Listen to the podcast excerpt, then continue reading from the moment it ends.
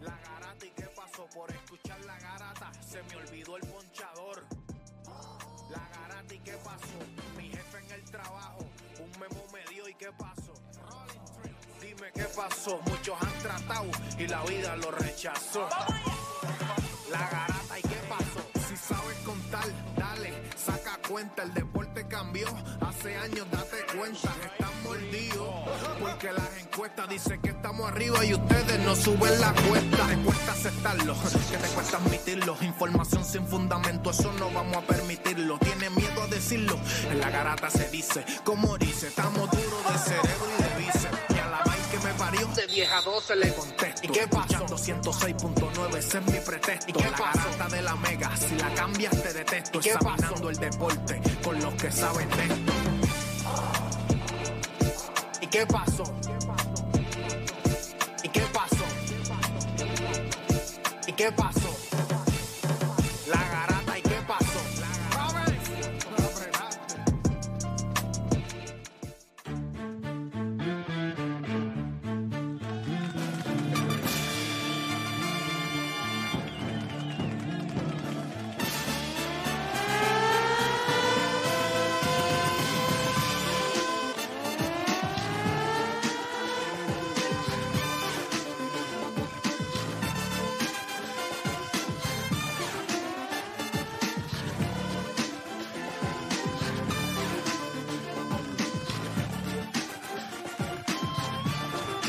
Vamos abajo, Puerto Rico viene. Oye, son las 10 de la mañana en todo el país, hora de que comien- comience la garata de la Mega por Mega 106.9, 95.1 y este que les habla, Héctor Le Playmaker, me acompaña siempre Juancho, está Dani, está Deporte PR por allá, muchachos. Espero que hayan pasado un fin de semana espectacular. ¿Cómo, cómo, cómo estuvo eso? Fin de semana de justas, ¿verdad? Acá, acá en PR. ¿Cómo, cómo Pero lo pasaron? Este estaba, estaba- yo, yo estaba tranquilo en mi Un casa. fin de pero semana esto es- caro, un fin este de fue semana caro, un fin de para semana. abajo. ¿Y tu fin de semana? ¿Cómo estuvo? Perdimos. El mío fue tranquilo, estuve en casa, estuve en casa. O sea, nosotros estábamos, obviamente, estábamos en una actividad de confraternización entre, Panas. entre, Entre amigos. entre amigos. Fíjate, lo interesante de esto, y esto nunca me había sucedido en mi vida, nunca me había sucedido.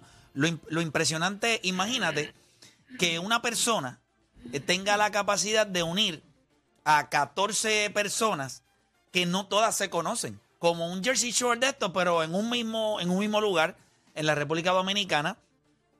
Y te voy a decir algo. Me voló la cabeza de la manera en la que. Y yo pienso que cuando el, eje central, el núcleo, eh, eh, es quien une a todas estas personas, pues estas personas tienen todas cualidades en común. O sea, tú vas a invitar gente que tú invitas, a lo mejor tú no conoces a... Sí, pero tú siempre, siempre hay un imbécil. Sí, pero entre todos. Que tú dices, sí, mano, sí, este tipo es un imbécil. Pero entre todos no se conocen, pero por lo menos, un ejem- un ejemplo, si lo hago yo, y yo digo, yo voy a invitar a. Sí, pero yo te garantizo no que tú vas a este tipo, conseguir- no voy a invitar a este tipo porque este tipo no- me No, va a dañar esto. Pues esto no fue así. Esto fueron, él, él- él buscó sus panas, las personas que son close todos de él. confraternizar. Y sí, pero siempre hay un idiota. Mano, ninguno. Todos son espectaculares, todo fue. No hubo nada de, de- O sea, que a veces hasta para decidir, mira, vamos a hacer. No, mano, todo fue. Todo corrió como era, todo corrió como era. corrió como es, y eso tiene que ver con la persona que eh, ustedes lo han conocido, que es Papo, eh, que ya se, se nos casa el 10 de junio y ya por lo menos en el speech tenemos un pana que se llama Tito, eh, que tuvo unas expresiones increíbles el día de... El día, o sea, tuvimos un día de donde Eso fue una hablamos. despedida de soltero que fue lo que Una despedida de soltero, sí. Entonces Tito hizo estas expresiones muy claras el día de, la, de allí. Perdimos. Eso es solamente lo único que. bueno, no habla mucho, Tito, pero eh, eh, nada, mira, quiero saludar a todos los muchachos. Sé que algunos de ellos nos están escuchando a través de la aplicación La Música, otros están en radio, así que obviamente, Papo. Arnaldo, Dios mío, Señor Jesucristo. Gemelo, Arnaldo, gemelo. Ese es gemelo. Lo pude haber matado. De verdad. ¿De? ¿Por qué? Y- Se y cayó de un Fortran y, tacho, pero te estoy hablando que lloré. O sea, este fue un fin de semana. Intenso, Intenso. intenso. Se cayó de- Sí. del, del, del, del carrito y un poco lo se ah, cayó del no, no, de del un. Fortran y cuando él se cayó había tanto polvorín que yo no vi, yo pegué freno por obra y gracia del Espíritu Santo. Cuando se va todo el humo, Él está frente a ti. frené, él estaba en el piso frente a mí. Si yo no hubiese frenado me lo llevaba enredado. Así que Arnaldo, dale, yo te espero, yo espero que tú estés frente a la catedral ahora mismo rezando, hermano. Por lo menos tiene un gemelo, o tiene otro. Si por lo menos el mundo no iba a perder. Exacto. Por lo menos Pocas cosa- veces perdemos a, a dos personas igual. Pues por lo menos iba a perder uno un nada igual, más. un igual. Había otro que te podía eh, No, sustituir. No, no, esa mira. son tremendos tipos. Arnaldo también acá, obviamente fui, fue mi hermano Emma, la pasamos brutal, eh, ronca como un animal. Eh, Eric, obviamente Gaby, Jerry. El otro hermano también de ellos. Es correcto. Este, Juan Carlos, Juanmi, Leo, Loy, Tito. Tito no habla. O sea, este chamaco, wow, increíble. O sea, yo imagino, tú lo pones en radio y le dices, Tito, unas palabras. Tito. Entonces habló. Y de momento, o sea, que tú sabes que el tipo te está llevando ahí en la conversación y tú dices, coño, le va a salir algo bonito. Va, va a llegar. Y de momento hace. Ya no voy a decir más nada. Ya, se acabó. ¿Qué tú estás Tipo el ma- haciendo? Tipo el Mayri, tipo el Mayri. No sé, se me olvidó. Sí, sí, perdimos. Mano, una cosa este, increíble. Pero creo que la pasaron bien. el- lo- la lo bueno es pasamos que la pasaron súper, bien. hermano. La- Lo, poco, lo único que faltó es que nos besáramos entre todos, pero... Y eh, sabrá Dios. sa- eh, sabrá una Dios segunda vuelta. no, pero Una hermano, de noche que verdad. no se hayan dado cuenta y sabrá Dios. No, porque todo el mundo se examinaba y nadie sangró. Ok, Pero no la pasamos, la pasamos, la pasamos súper, de verdad, la pasamos súper. Así que le doy las gracias a Papo por darnos la oportunidad de... Tito está escribiendo en el chat, por lo menos sabemos que escribe, Hay un, ya chat, que no hay habla. un chat de, de, de despedida soltero. Hay un chat que se llamaba la despedida, despedida de soltero y ahora se llama Papos Gang. y a Al lado, eso es. Y Tito está escribiendo. Si no llega el mensaje que se arrepintió. A mí ese mensaje dijo, ah, no voy a escribir, no voy a mandar nada. No, lo que mandó, yo, yo pensé que estaba escribiendo y lo que mandaron fueron tres, y lo que mandó fueron tres micrófonos de emoji. O sea, que no, ahí porque está, ahí tampoco- está, está escuchando. Eso fue, Está- esa fue su reacción. está Como dice, escuchando. lo estoy escuchando. No, pero de verdad que la pasamos espectacular. Yo creo que nos vamos a volver a encontrar el día de la boda. Nos volveremos a- obviamente no se habla nada de la despedida de soltero. Yo espero que ellos hayan entendido eso. Eh, así que nada, mano, bien contento, bien contento. Pienso que gané par de panas nuevos. Eh, y, y yo creo que eso siempre es bueno, eh, más a mi edad. O sea, yo era el mayor del grupo, ¿entiendes? ¿De verdad? Ya, Sí, The Godfather. Diablo. Sí, con quality control, todo. Chévere. Experiencia y todo eso. Ah, vacilando, vacilando. Mira, vamos a Godfather o darle- Grandfather. Eh, tranquilo. Mira, tenemos tres temas que yo quiero tocar los tres en el día de hoy. El primero, obviamente, que yo creo que es importante que nosotros lo hablemos. Los Yankees amanecieron últimos, ¿verdad? En la división Ah, bueno. este. Está buena esa división. Eh, Está todo el mundo en positivo ahí. 3 y 7 en los últimos 10 juegos. La pregunta es, ¿qué, qué rayos está pasando en el Bronx? O sea, ustedes miran la ofensiva, Aaron George empezó sólido, ¿verdad? Tiene, creo que tiene 6 honrones, 14 RBI. Eh, el picheo después de Gerrit Cole, ahí no hay... O sea, ahí lo que hay es lagrimeo, lagrimeo. Hay mucho problema de lesión Hay otra gente que ya empezó a tirarle al mismo que le tiran siempre, que es Aaron Boone. Así que nosotros vamos a estar analizando qué rayos está pasando en el Bronx. Vamos a estar hablando de eso también. Los Lakers y Warriors nos han dado a nosotros múltiples orgasmos ya. O sea, esto no es algo que ellos no nos deben orgasmos. Ya nos han dado 2015, nos dieron en el 2016, nos dieron back to back, o sea, dos series consecutivas con Kevin Durant. O sea, ellos nos han dado todo O sea, lo que tú Lebron, como- Lebron y Golden State. Este caso. Porque. Sí, sí, sí, pero obviamente No, pero para, que- para que la gente. Porque tú sabes que la gente se pone payasa Está bien, sí, pero pues LeBron y, y lo- pues, sí, es verdad, el LeBron y los Warriors nos Sí, han porque dado. han habido diferentes equipos. Sí, no, no los Lakers, pero LeBron y los Warriors nos han dado a nosotros eh, diferentes despedidas de soltero y lunas de miel. O sea, nos han dado diferentes sensaciones. Hasta juegos de Navidad. La pregunta que yo me hago ay, y luego le hago a ustedes es ¿qué es esta serie de segunda ronda para ustedes? ¿Ustedes creen que va a ser otra gran serie o una buena serie? ¿Cómo ustedes lo ven? Una buena serie, una gran serie. Sí, como, como usted lo ve, tú puedes decir, ah, es una serie buena. O tú puedes decir, no, eso va a ser una gran serie. Así que venimos hablando de eso también. Y yo quiero hablar de esto porque yo creo que aquí ya nosotros hemos tocado, pero lo quiero incluir porque para mí ofensivamente en los playoffs de la NBA hoy no hay ningún dúo ofensivo mejor que Jamal Murray y Nicolas Jokic. O sea, yo sé lo que ustedes van a decir, Kevin Durant y, y, Y Devin Booker. Booker. Podemos hablar del cero y Jalen. Brown. Pero para mí, ofensivamente hablando, no hay nadie mejor que Jamal Murray y Nicolas Jokic. ¿Usted cree que hay alguien mejor? Bueno, pues usted va a llamar a este programa y lo vamos a hablar. Así que nada, comenzaron las dos horas más entretenidas de su día, las dos horas donde usted deja de hacer por lo que le pagan y se convierte en un enfermo del deporte. Así que usted no cambie de emisora porque la garata de la mega comienza ahora. Repasemos el deporte en Puerto Rico. Tres paginitas en el periódico. Menos de dos minutos en las noticias. Así que no pierda su tiempo. Usted escucha La Garata de la Mega. Lunes a viernes de 10 a 12 del mediodía. Por la de siempre. La Mega. Si ya lo viste en Instagram, tienes tres chats de WhatsApp hablando de lo mismo y las opiniones andan corriendo por ahí sin sentido, prepárate. Arrancamos la garata con lo que está en boca de todos.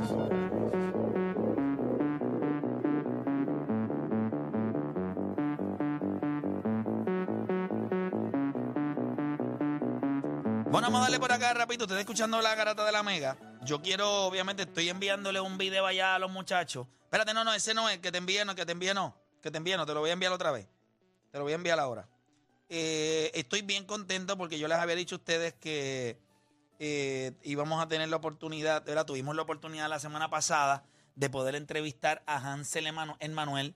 El, este es el baloncelista eh, dominicano que cogió las redes sociales y las descoñetó con performances de 25 y 11, dando chapaletas, posters. O sea, este chamaco revolucionó. Sabemos que está. Le falta una mano, eh, le falta un brazo. Eh, él está en División 1, en lo que es en Cido Volley, así que la realidad es que su historia es impresionante. El problema es que usted no había visto entrevistas de él. O sea, cuando nosotros estábamos haciendo el research para esta entrevista, pues no encontrábamos mucho de él. Gracias a Dios nos dio la oportunidad, nos sentamos, hicimos la entrevista y sale hoy a las 8 de la noche. Hoy a las 8 de la noche sale la entrevista de Hansel Emanuel a través de mi canal de YouTube. Si usted no me sigue en YouTube, no tiene, no, ¿verdad? No, no lo culpo, ¿verdad? Pues no, no tiene que hacerlo. Pero eh, nosotros hemos estado haciendo el contenido de Rewind. Se pierde, se pierde sido- buen contenido si no sigue. que ha sido espectacular lo que hemos estado haciendo en las noches. Eh, 3.000, 4.000 personas conectadas a las 1, 2 de la way, mañana. ¿cuánta gente te tiraron el viernes?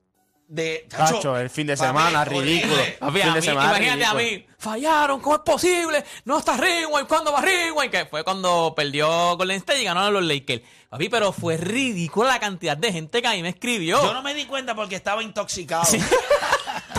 estaba un poco intoxicado. Y la realidad es que. Todavía sabe y me decían, bueno, en un chat de WhatsApp, eh, yo no les perdono que ustedes no hayan hecho Rewind el Yo viernes. solamente enteré. Yo, del jueves, lo único que recuerdo es que llegó el domingo.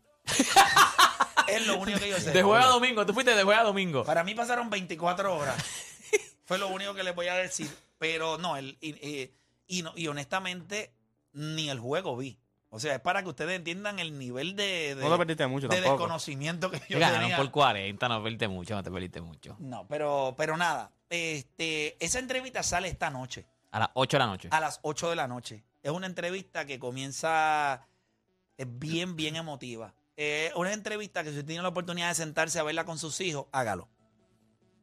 Si usted es de las personas que en muchas ocasiones piensa que su vida ha sido complicada, esta entrevista está tan a otro nivel que hasta yo me equivoco y él me tiene que corregir una y otra vez. Porque uno piensa a veces, pues, eh, eh, los procesos, pues, mano, tú eres un tipo talentoso, esto es fácil. No, no. O sea, es increíble. Entonces yo le pido en una, pues, entonces explícame paso a paso cómo pasó esto, porque no lo entiendo.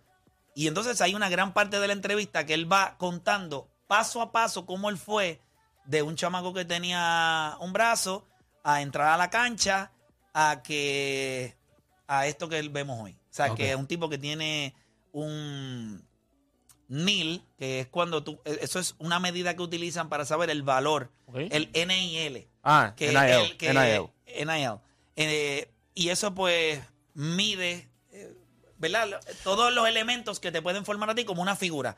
En esa lista está el hijo de LeBron James, número uno, con una valorización de 7 millones de dólares. Y está Hansel Emanuel, número 10 en esa lista, eh, con 1.4 millones. Y esto no es solamente de baloncesto. Esto mide todas estas personalities que Ponlo en tienen perspectiva. Y a nivel El- mundial. el- a nivel, sí, a sí. nivel- por lo menos a nivel Cuando tú vas a college, Estados Unidos. cuando tú vas a college es el dinero que tú puedes generar en cuestión de cómo te ven las marcas a ti. Si te ven como alguien que es profitable. O sea, estás hablando del hijo de LeBron, pero lo que quiero decir es el hijo de LeBron ya tiene que es hijo de LeBron. Por ejemplo, en esa lista que todavía no ha firmado y dicen que todavía no va a firmar, está el sobrino de Peyton Manning, Arch Manning. Pero también, o sea, son tipos que llegan con nombres bautizados ya básicamente. Este tipo Si este tipo no es, no es- no es sobrino ni es hijo de nadie. de o sea, nadie. eh, Este- sí, este sí, tipo es que No sencillamente apellido. tú Bueno, su papá fue un jugador de baloncesto. Y Pero sí, pero no es LeBron, no es Ah, Manning, no no, no- no- no es el sobrino de Peyton Manning, ¿me Exacto. entiendes?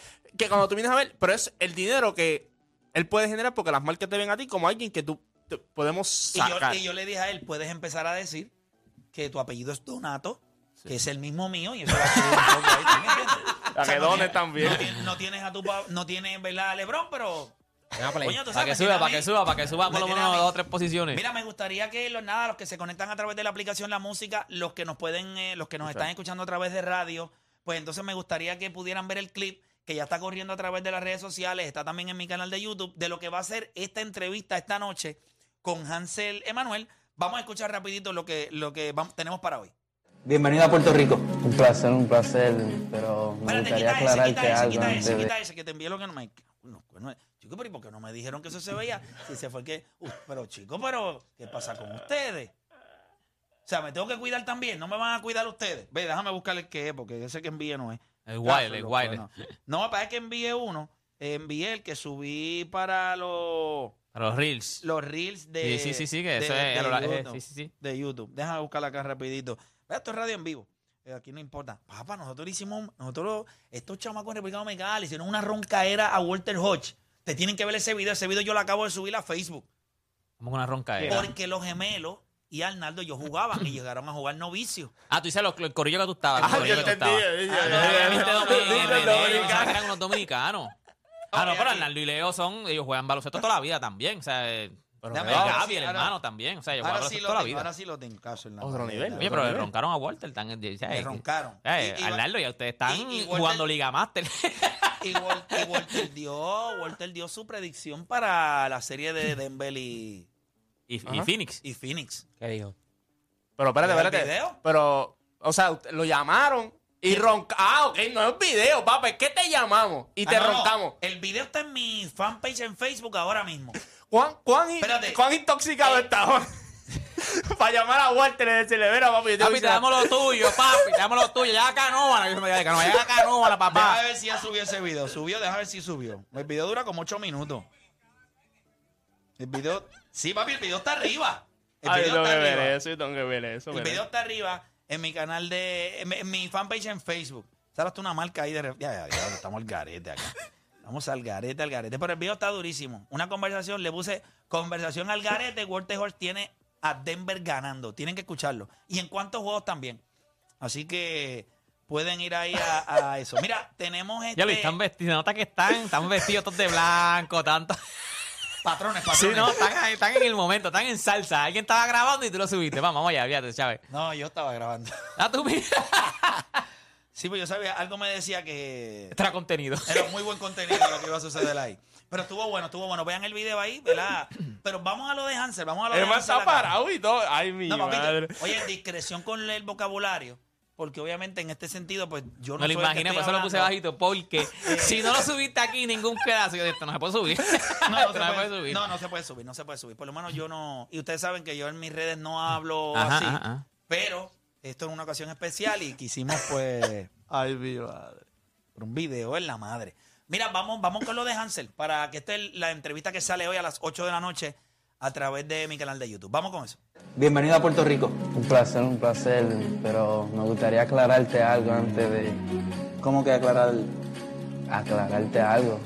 Ok, Nosotros los dominicanos, ya lo dejaste claro. a él, que yo sé que él lo va a ver y yo sé que te va a doler. Como te dije, mi camino fue bien largo, pero yo tuve que pasar barras de que yo nunca me iba a imaginar. Mi mamá le dijo una palabra que ella me lo dijo, ella me lo dijo cuando yo llegué aquí, que esa palabra, y fíjate que mi mamá ni me crió. Esa palabra que ella le dijo a él. Mire, esta es la primera vez que yo voy a llorar, pues esa palabra me dolió pila. Esa palabra que ella le dijo a él.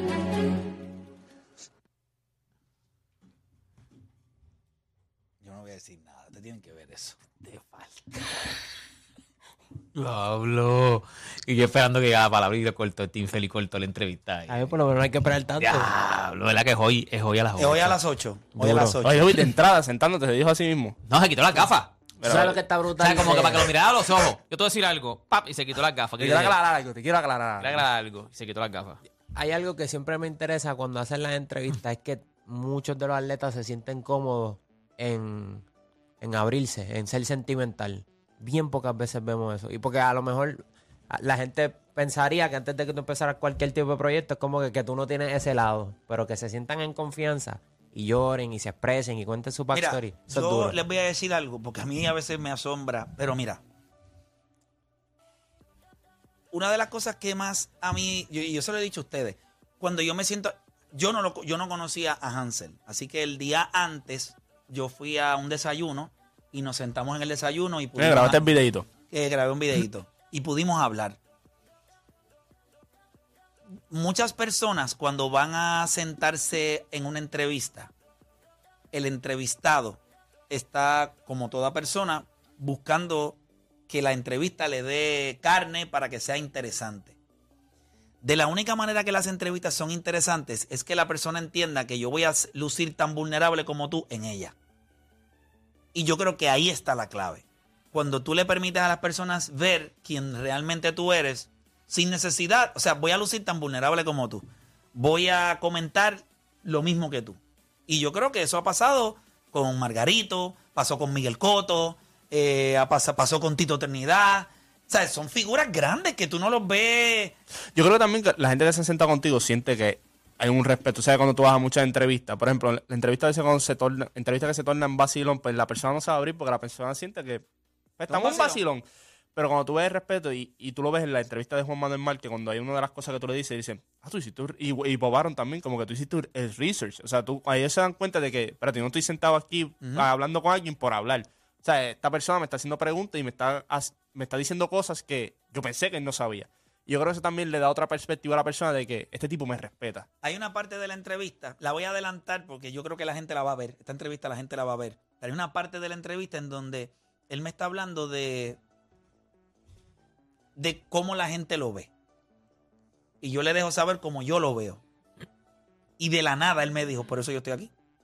Por eso yo estoy aquí. Porque yo sé cómo tú me ves. Y yo considero que hasta cierto punto es más que las personas lo sientan. No, a mí, tú bien pocas entrevistas me has visto con vacilón. Para mí esto es muy Sí. serio. La conversación es seria porque estamos hablando El de- ambiente, tú lo ves así el también. ambiente bajito. Está chévere porque no todos los contenidos tienen que ser iguales. Claro. Pero para que. Pero a mí me gustan. Yo. usted- los que me conocen de verdad saben que fuera del vacilón que a mí me gusta, en mi trabajo, a mí me gusta que las cosas sean muy serias. Eh, no es que no vacilo, no es que no, pero a mí me gustan las cosas serias. Mano, esta entrevista está a otro nivel. A mí me encantó el producto. Le doy las gracias a todas las, ¿verdad? Las marcas que, que apoyaron.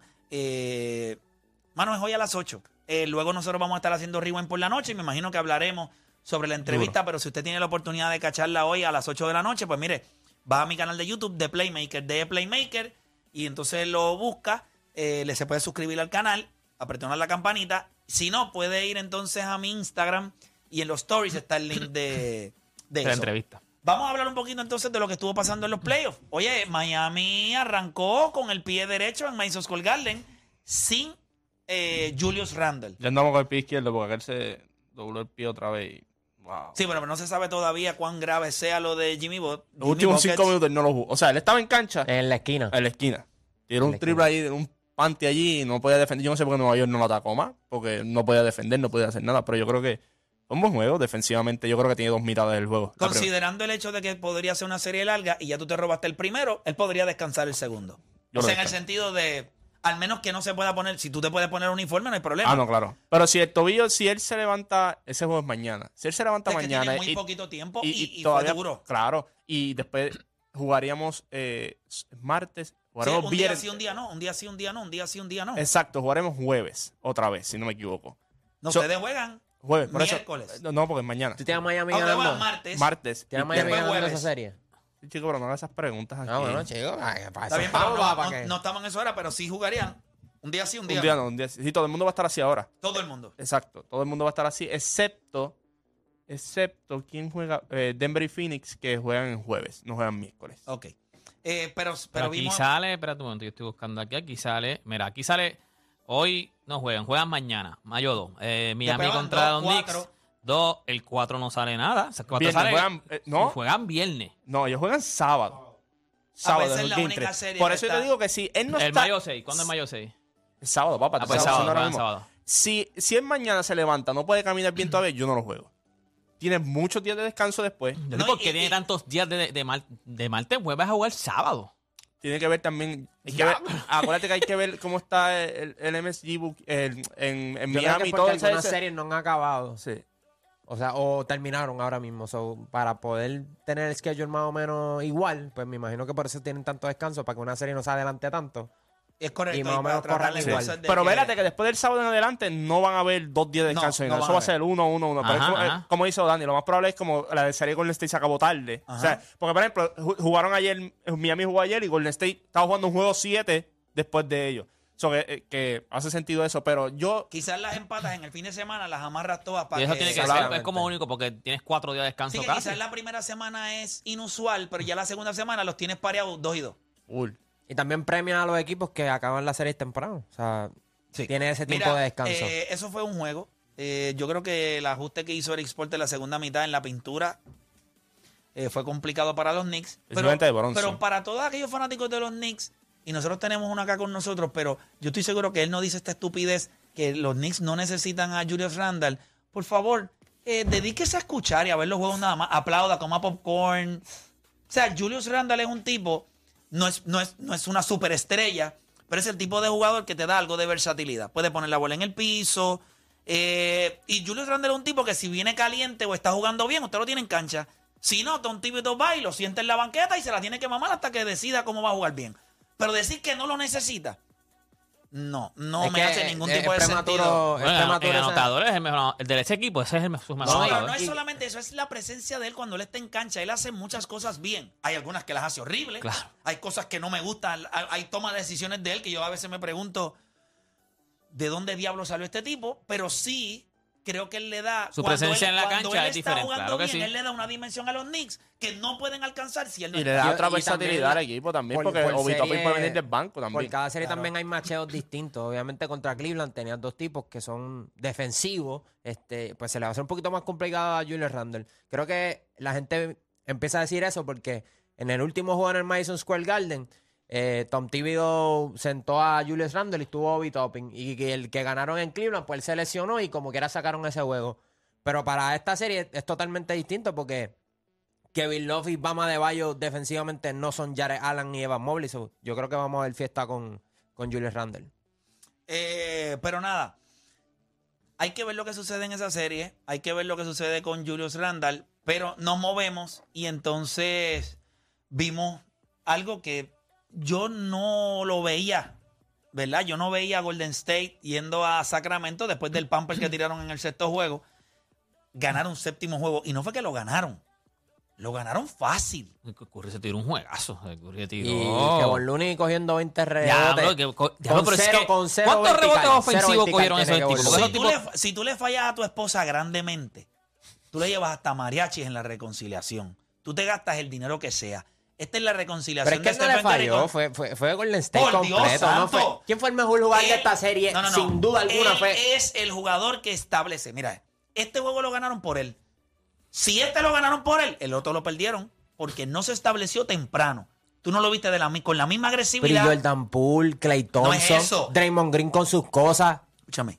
Un juego play. Cuando tú, Come on, eres, man. cuando tú eres un tipo como Curry, tú estableces el tempo de lo que va a suceder. Ayer, él lo dejó claro comenzando el juego. Eso no fue lo que él hizo en Golden State. Él lo habló en conferencia de prensa, él lo dijo que tuvo que después address the team. Él dice, yo no soy una persona de hablar mucho, pero era algo que tuve que, ¿verdad? Tu- tuve que ser líder en ese momento y hablar más vocal.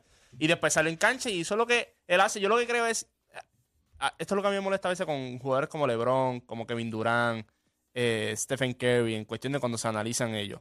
De que cuando no ganan un juego, por ejemplo, un Game 6 en este caso, y ellos no jugaron bien, ah, es que los demás no estaban. Pero el otro juego, si lo ganas por ti, porque Ah, hiciste un eres- Y a mí no me gusta eso que pasa con Kevin Durant, eso que pasa con Giannis. Es la realidad. Yo me acuerdo que en la serie del año pasado contra Milwaukee, eh, de hace dos años atrás, contra Brooklyn, se, le decía, se decía lo mismo de Kevin Durant. Cuando en Game 5 él no tuvo un gran juego, que después en Los Game demás 6 no aparecieron. los demás no aparecieron. En Game 6 apareciste tú solamente porque hiciste un triple doble y todo. Ajá. Ah, Kevin Durant tuvo un juego grande. No, pero, ¿sabes?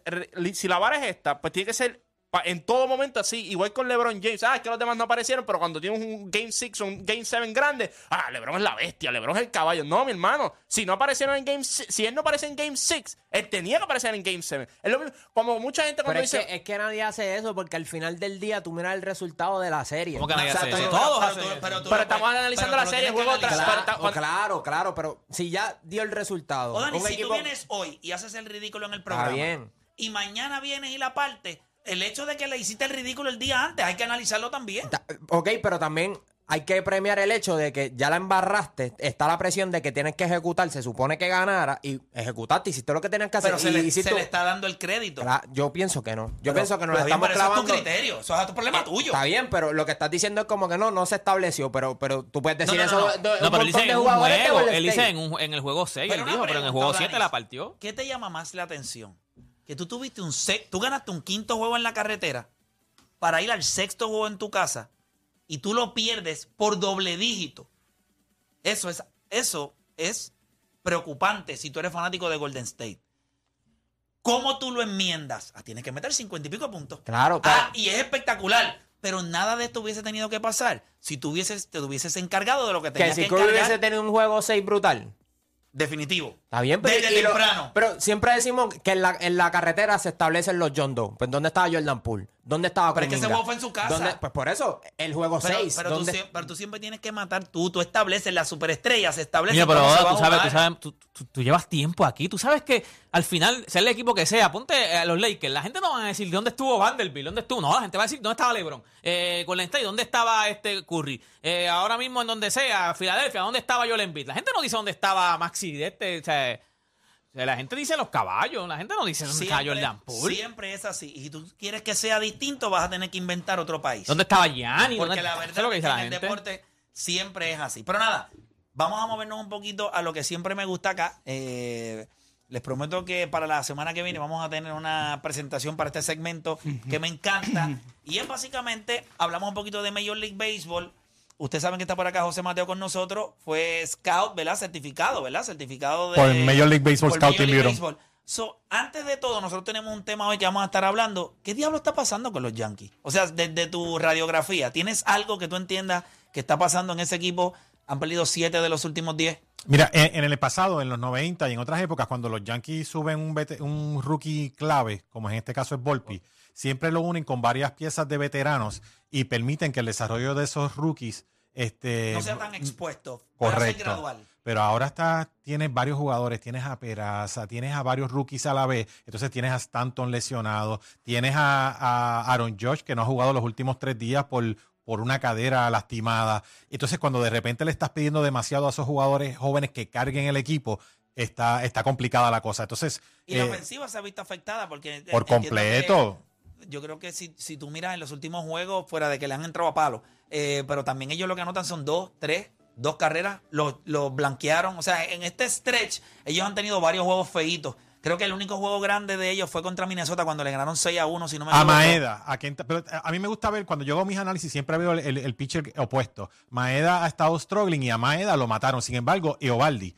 Eovaldi es un lanzador que es un full effort, que tira 96, 97 y no llega muy lejos en el juego. Maeda, eh, perdón, eh, Eovaldi lleva 227 starts en su carrera. Lleva muchos años en grandes ligas.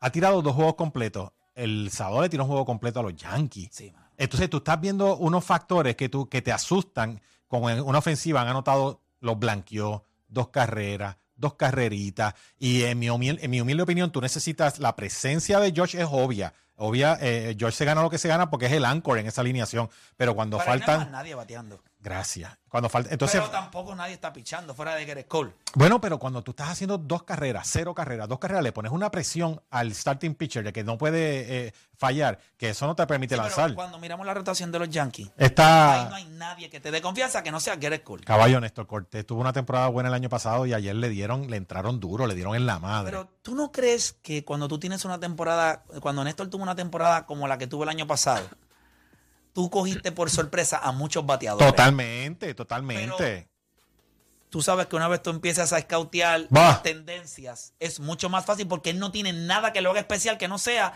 el bailecito ese tonto para disuadir ¿verdad? un poco al bateador. En mi opinión, es un tipo que no. O sea, tú no podías contar con él en el long run. Era un tipo que. Sí, Bueno, por eso trajeron a Rodón. él no es especial. O sea, Mira, es un buen lanzador, pero, pero- no es especial. Mira, lo que hace diferente las menores y las grandes ligas, porque en las menores tú ves unos talentos increíbles, 100 millas por hora, una fuerza increíble. Lo que hace diferente a las mayores es la consistencia de coger un, algo, una debilidad tuya y explotarla, caballo. Correcto. Y te escautean y te escautean y te escautean y cuando de repente se dan cuenta que tú no bateas ese picheo alto en esquina afuera, Se lo van a dar hasta que vomite. eh, Correcto. Entonces, lo que tú dices es muy cierto. Ernesto Cortés, a mí me encanta porque él guerrea, él es un batallador, pero la realidad es que ya no hay sorpresa. Por eso es que muchas veces en grandes ligas a- hablan del second year slump, del Claro. summer slump, y es porque Y todo el mundo sabe cuán bueno tú eres en tu tercer año. Primer Correcto. año, tú coges a todo el mundo de sorpresa. El segundo año te escautean, vas al piso. Y en el tercer año tú demuestras que tú eres más que, a- que aquello. O sea, que tú puedes coger tu debilidad y en dos años trabajarla y llevarla a que no es que te vas a convertir en un súper. O sea, si tienes una debilidad, por ejemplo, con el picheo afuera. Pues haces el ajuste, me pego un poco más alón, soy un poco más paciente, Y se- eh, y no estoy la bola. hace los ajustes o desapareces, Sí. caballo. O desaparece. Mira, por ejemplo, Pete Alonso cuando llegó a las grandes ligas, él tenía un problema con la recta alta. Claro. y se iba- Este año tú lo ves que está haciendo los ajustes. A mí me preocupa mucho, y lo voy a decir y que me caigan chinche, a mí me preocupa mucho Anthony Volpi, el Ciore de los Yankees. Él tiene un uppercut swing que está precioso, excepto que la recta alta, cero chance. Pero es que no, no le puedes dar a la recta. No le Así, puede darle. swing Con- upper, no le puedes dar. Es verdad que mantienes, porque estos son también tendencias de mantener ese upper swing la Sí. mayor cantidad de tiempo en la zona y si le da, pues, pues en el parque de los Yankees puede irse. Pero ellos lo saben. So, tú eliminas una parte del strike zone. que Tú no, Eh. no hay manera de que tú le des. Es que una vez te encuentren, está bateando 2.17, papi. Y si él no hace ese ajuste, y lo bueno que tiene Volpi, que yo no entiendo, es que él es rapidísimo. Él es súper atlético. Es más, él batea a los 2.17 a pesar de ese uppercut swing. Es correcto. Si él pone la bola un poquito más a correr con sus piernas. Sí puede batear 280, 260 por ahí, ¿verdad? Puede Ahora, el como on base dice un bateador percentage es alto porque tiene muy buena vista. Esa se lo doy. Pero ese uppercut swing eh, me preocupa a largo plazo si no hace los ajustes. No, lo más importante es poner la bola en juego. Y con esas piernas. Claro. Otra cosa de los Yankees que mencionaste de los rookies que ellos tienen, también no crees que hay una presión adicional por ser Yankee, porque vemos jugadores que se fueron de los Yankees y están ejecutando. Por Oye. ejemplo, Sonny Gray, Chapman, Estrada, Ya Jorge Chela, Mateo. Chela hizo una jugada Pero ah, sí, sí, hay una nivel. historia larga, larguísima, de atletas que lamentablemente el nombre de Nueva York en, en el pecho se la pone bien difícil. Y eh, eh, lo que tú dices, Dani, es muy cierto, pero eso estamos Sí, hablando... pero ellos, esos atletas llevaban el nombre en el pecho, pero lo cargaron en el. Oye, este, yo cuando yo soy el primero, te digo, porque uno se equivoca cada rato, que yo pensé cuando Sonny Gray llegó a Nueva York, yo dije, el próximo David Cohn, un lanzador bien similar. Sí. Noventa y pico, buena curva, eh, un bulldog en la loma. Un workhorse. No un workhorse. no llegó a Nueva York, Muerto. muerto. Salió de Nueva York, he's back. Otra vez. He's back. Vamos, vamos a lo que tenemos. Dame. de- me ¿Qué tú- gusta lo de los almuerzos. Me gustan los almuerzos. Pues vamos a robarnos los almuerzos. Pues mira, vamos a robarnos los almuerzos. Me voy facilito. Este, bueno, vuelvo y repito. Tuve una semana buenísima la semana pasada, sin embargo, eso no quita, eso no quita que en el deporte pasa lo que sea. Para aquellos amigos que de repente se quieren volver locos con las apuestas, y yo le digo a, las- a los panamíos que yo tengo un límite que no paso de 20 pesos cuando apuesto. Definitivo. Este, mira, Toronto, José Berrío tiene una efectividad alta de 4.71. Pero lleva tres salidas. de liga. Y pajaritos, pajaritos me dicen que ahora mismo siente toda la confianza en los Sims y el, eh, con el touch que tiene, el feeling que le está dando a la bola, que eso había tenido algo de problema en cuestión de cómo él se estaba sintiendo. Ajuste mecánico, play. Recuerden que hay algo bien importante. Él cambió toda su mecánica de lanzar este off-season. Esas primeras salidas, World Baseball Classic y esto es algo bien importante. Y nos mira, sentimos, como él dice, nos sentimos incómodos hoy para estar cómodos mañana. So, él no ha querido cambiar nada y le ha empezado a dar resultados el- todos sus lanzamientos. Oye, ha tenido dos salidas increíbles. Y no solamente que increíbles, sino que también ha lanzado tres, perdona. Tres. Contra Houston y contra Tampa. O sea, no está jugando contra. Que- eh, no, y la última fue contra los White Sox, pero la de Tampa creo que fue. Oye, contra Tampa tiró este cinco entradas, este una sola carrera y contra este Houston, no, pero contra Houston, este y contra Houston, perdón, terminó siete, Siete. innings Ah, con solamente dos carreras. Este, y a los White Sox pues le tiró la última, que fue la última, siete entradas, cero carreras, nueve ponches. Pero sabemos que los White Sox están struggling. Pero esas salidas, cuando yo veo Houston y cuando yo veo Tampa Bay, esas son las que me llaman la atención. Porque cuando están dominando un equipo struggling, pues yo lo cojo con pinzas. Este, entonces van contra Kluber.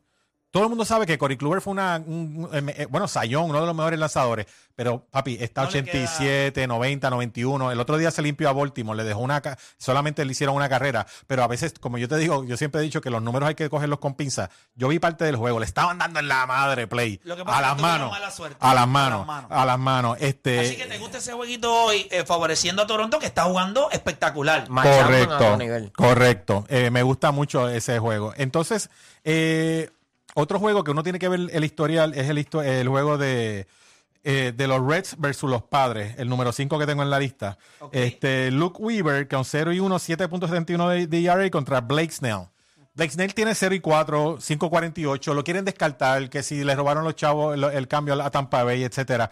Pero a mí me gusta que vean los numeritos, vean el historial de, por ejemplo, de bateadores como Machado, que está bateando 3.89 con dos honrones contra Weaver. Grisham 5.56 con dos honrones contra Weaver, contra ese lanzador que va ese día. Tatis 400 con un honrón contra Weaver. Weaver ha solamente lanzado en dos juegos, no ha lucido bien, obviamente. Snell, a pesar de que tiene la efectividad inflada, volvemos, los últimos juegos, play. Este, contra los Cubs, cinco innings, que los Cubs son buen equipo, dos, en- dos carreritas limpias. Este, y con, Atlanta. Contra Atlanta, cinco innings, dos carreritas limpias. Entonces, cuando tú ves esas cosas, yo me olvido del overall number y veo cómo está lanzando últimamente los últimos, los, dos- los- los dos lanzadores. Y yo te digo que esos son otros jueguitos de los que yo digo que son para almuerzo. Entonces favoreces ahí a, A los padres. A, los padres. Ahora, hoy pues, me quería tomar el atrevimiento de pedirles ayuda, porque en NBA saben que no es mi materia. Perfecto, dímelo. Entonces, en mi parlaycito, como tengo, necesito ayuda de ustedes. este, en la NBA, eh, el, el jueves pasado, esos dos tiros libres de Marcus Smart me pusieron a gozar a final de juego. salsa, Ah, papi, eh, cogí el, el minus six and a half y bello el weekend. Eh, ahora, yo sé que los Celtics son súper favoritos, pero pagan minus 500. Eso no da ni, ni para pagar el café. este, ¿Qué sucede? Entonces, pero se ve más interesante el over and under. El over and under está en dos- 213 play. Y yo quiero que tú me des tu opinión. 213 total de números. Entre Boston, Entre Boston y, y, Filadelfia. Obviamente sabemos que no va a jugar Joel Embiid. Y el, ¿Ya está esa- confirmado que no va a jugar? o, Sí, sí, o va a jugar, o va a jugar Yamiao. Si él está en Game Time Decision. Eh, Está Game Time Decision. Entonces, la otra ayuda que le voy a pedir es en el over and under de Phoenix y Denver, que está en 227. Entonces, por ejemplo, en los Celtics han permitido en los playoffs 200, 203, eh, perdón, 90, eh, tengo aquí 115.8 por juego en promedio. Por eso es que yo te digo que esta serie, me parece, siendo el primer juego de la serie, eh, juegue Joel, Em- Joel Embiid. Yo creo que si no juega Joel Embiid, va a ser un fast-paced game, porque yo me imagino que Filadelfia no tiene otra opción para jugar. Eh, 2.13 yo me- total. Yo me iría con el over. Yo me iría ahí con el over. Yo no sé, ¿verdad? ¿Qué dijimos los demás? No, Oh, yo, dije over también. Todo el Pero mundo- ponte, aunque, No, sea un, todos blow- dijimos aunque over. sea un blowout de 99 a 112, 113, ya como que está Ya como over. quiera está Ah, over. por eso te digo, porque Así que yo, yo me voy con el over en ese. Pues gracias. Y el último, ahí y no, y no lo molesto más. Ahí Phoenix está. y, y- y Denver. Debe ser un juego de muchos ajustes. Pero está en 227. Pero debe ser un juego de muchos ajustes. El, el- el último juego se acabó 125-107, 132 puntos. La pregunta que yo les hago a ustedes 132. como conocedor de béisbol, dos- 2.32, Sí. el último juego. Este juego es. ¿cuánto es? 227. Este Yo me juego, voy, yo me voy under. ¿te vas a dónde? Pero este, under. en el segundo juego, que, que- Ese está en el borde. Yo lo pensé tanto. Ese está en el este, borde. en ahí. un segundo juego, don- ¿qué más aprieta en estos dos equipos? ¿Aprieta más la defensa o aprieta o la ofensiva Lo se que destaca pasa más? es que yo creo que ellos van a hacer un mejor trabajo en, Defensivo. en Jamal Murray. Y quizás veamos algo. O sea, recuerda que los dos, en ese primer juego, ambos, Devin Booker y Kevin Durant, los dos metieron sobre 25 puntos. Así que ofensivamente, ellos lo que. Yo no sé si equipo de Phoenix tiene para dar más, sino hay que buscar cómo restarle a Denver. No sé si me. Sí, me estoy entiendo. Y, y- y la razón por la que no es que estoy. Kevin Durant no puede meter 45, pero si él mete 45, Alguien le quita. alguien le quita. Yo no creo que tú Pero ellos necesitan, ahí no hay más puntos. Ellos lo que van a hacer es restarle a los mismos de Restarle el diferencial de triple fue más 27 a Denver. O sea, Sí. yo para Y, tratar. y- y la razón por la que pregunto el over es que cuando yo no me siento cómodo descartando a Kevin Durant ganando este juego, no me siento cómodo, por, perdona, el, el gut feeling. No, también puede Entonces, ganar el Philly, no- pero no- es el over y el under. Exacto, por Pero eso es que me voy al over el Pero under. yo creo que yo lo jugaría, jugaría el juego de Filadelfia y Over. Boston Ese over, over. y el juego de Denver y Phoenix lo juego under. Bueno, y si ¿Cómo eso. tú dijiste ¿Te ese juego, sientes cómodo Juancho? con eso? Yo Te- creo que- No, no me siento, me siento cómodo con el over de, de- de los Celtics. No estoy seguro con el de Phoenix. Pero entonces, si no me siento seguro, eh, hay un juego de NHL que hay un séptimo juego. Yo yo que es el de los. Rangers y los Devils hoy. habló. Entonces, los Devils están favorecidos por eh, minus one and a half. Y yo, y yo me cogería a los Rangers. vas a coger mejor el de Phoenix y el de Me siento, de hay un, Denver. go- oye, hay una cosa, mi, mi gente, a mí me gusta dar sugerencias, pero ustedes, ustedes en sus hogares tienen que seguir su gut feeling, porque ustedes son los 10 O pesitos sea, de te ustedes. pregunto, tú piensas, no, no compras tanto la idea, tú ya en tu mente tú tenías, tú, me, tú nos estabas pidiendo un consejo, Ajá. pero en tu mente tú decías, pues debe ser un juego más ofensivo entre esos dos equipos. Eh, eh, mira, mira cómo yo, acuérdate que yo no soy conocedor de baloncesto como ustedes, yo soy de, de béisbol.